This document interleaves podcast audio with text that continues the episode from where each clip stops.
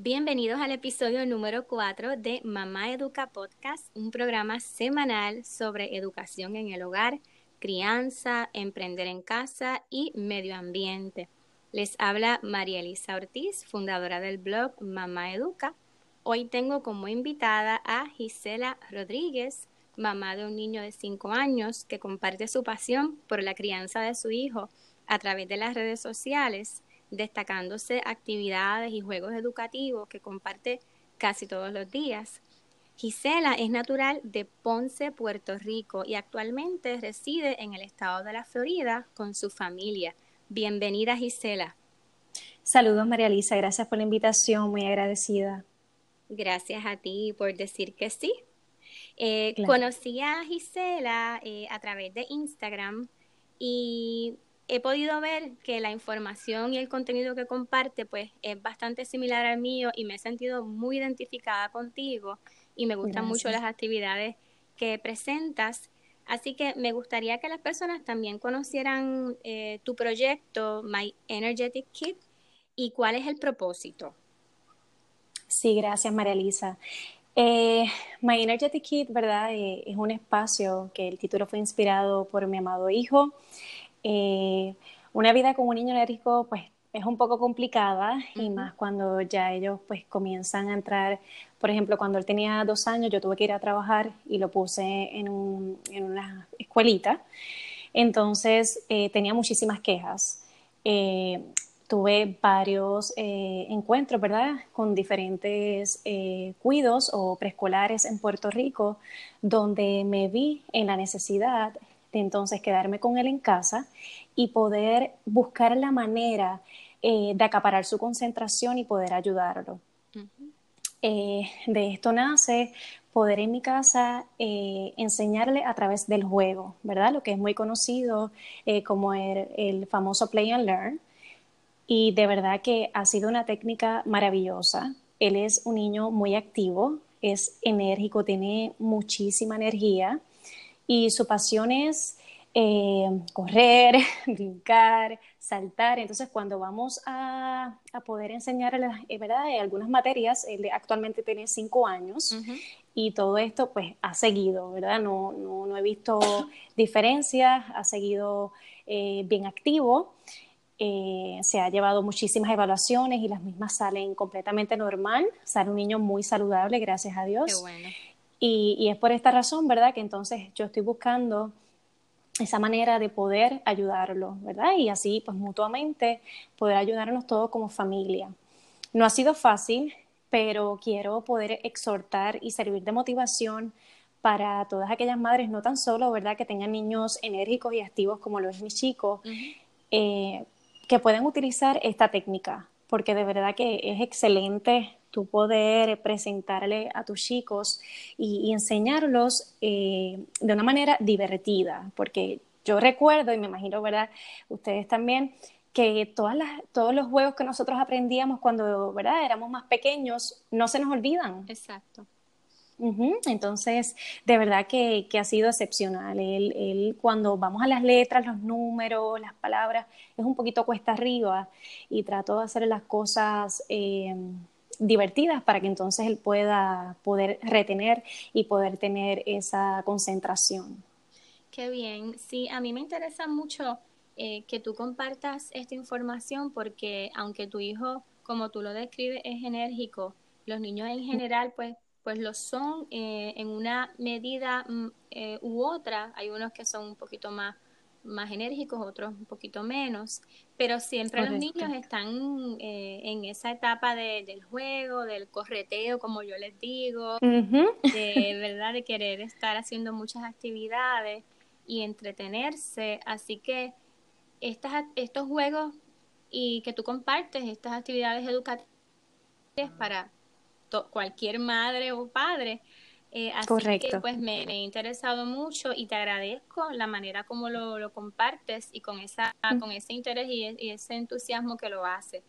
¿Cuáles? Claro que sí. Sí, eh, ¿cuáles son esas, digamos, cinco, para resumir, esas cinco actividades que tú recomiendas o que mejor te han resultado con tu niño en casa? Sí, eh, me ha resultado muchísimo poder eh, enseñarle los números con cosas eh, básicas, ¿no? Y, recicladas más bien, hasta con cosas que nos ofrece la naturaleza.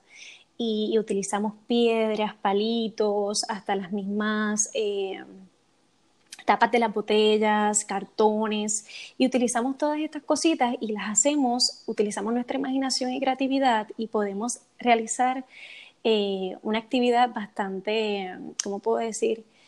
Eh, que favorece, divertida y, que favorece y, ayuda entonces el interés del niño. Eh, como les voy a estar compartiendo también algunas fotos para que después más adelante las puedas compartir. Claro, para que ellos Sí, para que ellos puedan visualizarlo. Eh, también utilizo mucho el método eh, de las letras por semana. Esto, pues, las letras por semanas. Enseñarle las letras por semana y, le, hacemos, le hago cosas divertidas. Eh, utilizamos mucho el arte porque qué pasa con el arte, los colores, eh, eh, ayudamos con la imaginación del niño, su creatividad, su confianza, eh, mezclamos colores, hacemos muchas cositas que, que, nos ayuda también el arte, los trazos, de verdad que, que los trazos es algo que me ha ayudado muchísimo con él. Eh, tengo una actividad en, mi página que la he hecho en varias ocasiones con él en casa, que es ponerle color a los hielos. Oh, sí, he visto algo. Sí, y esa actividad eh, la utilizamos para hacer trazos. Y de verdad que es excelente, divertida y aprenden muchísimo. También hay otra de las actividades que me gusta mucho y es eh, calcomanías, stickers. Yo le hago eh, la forma de la letra o, lo que quiero que él aprenda y él va pegando ¿verdad? esas calcomanías alrededor. Y eso es otra actividad que la hacemos a menudo y es excelente.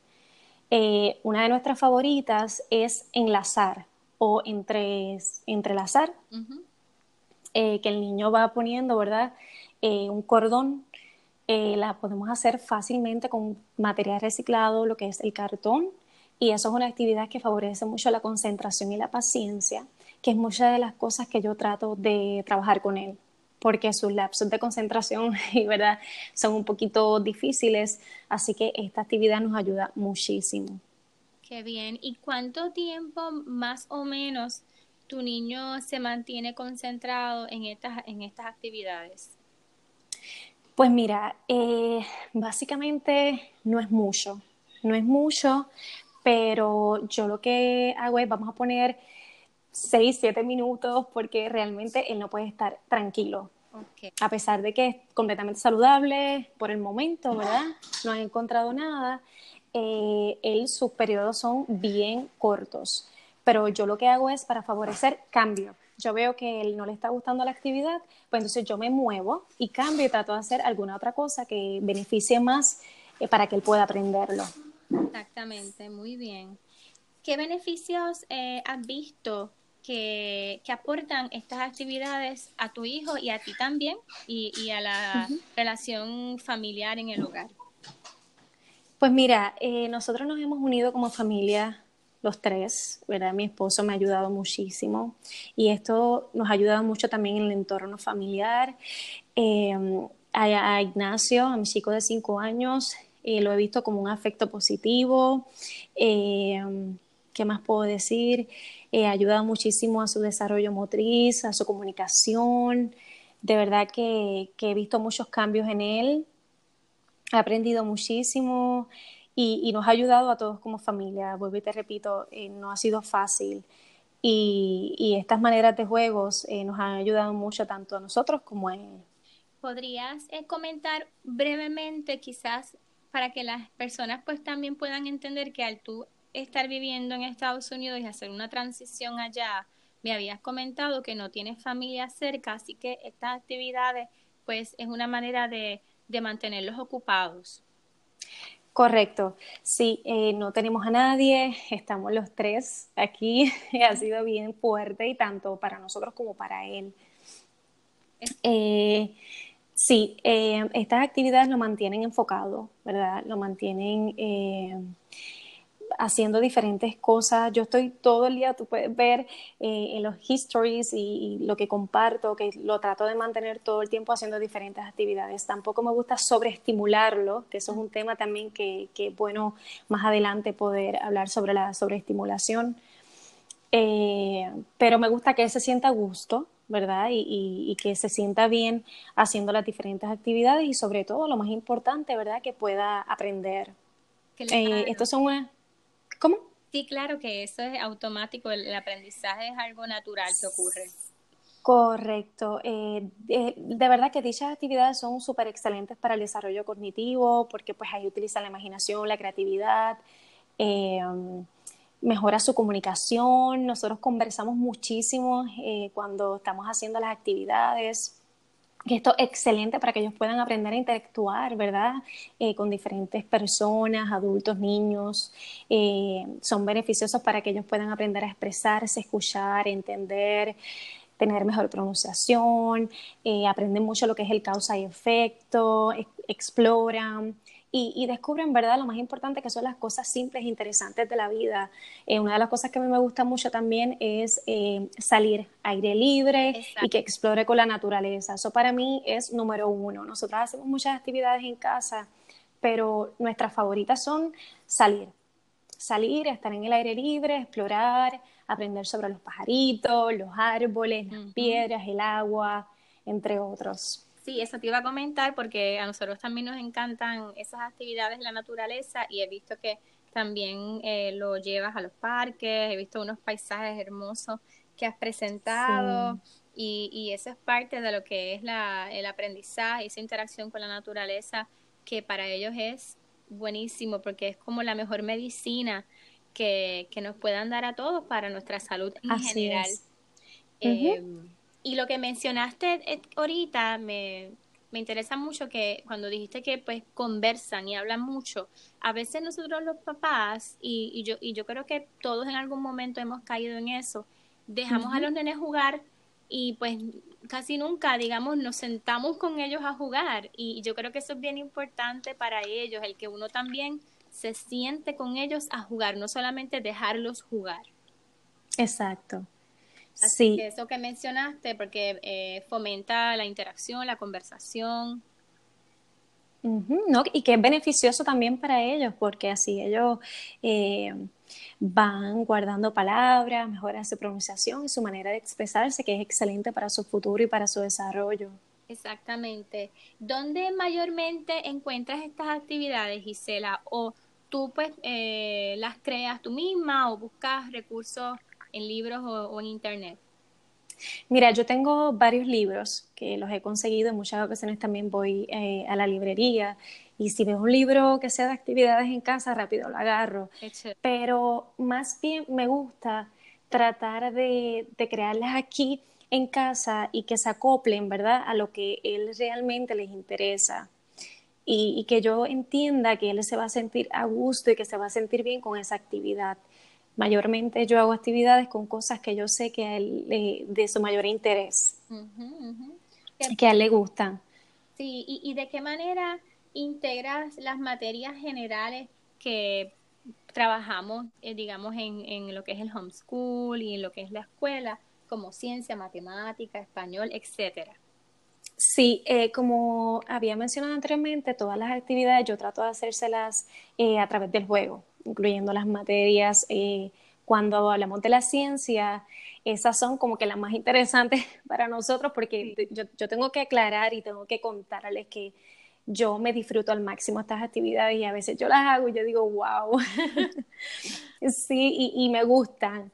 Eh, hacemos muchos experimentos, cosas visuales que puedan llamar su atención, eh, ayudarlo a entender el significado de la misma.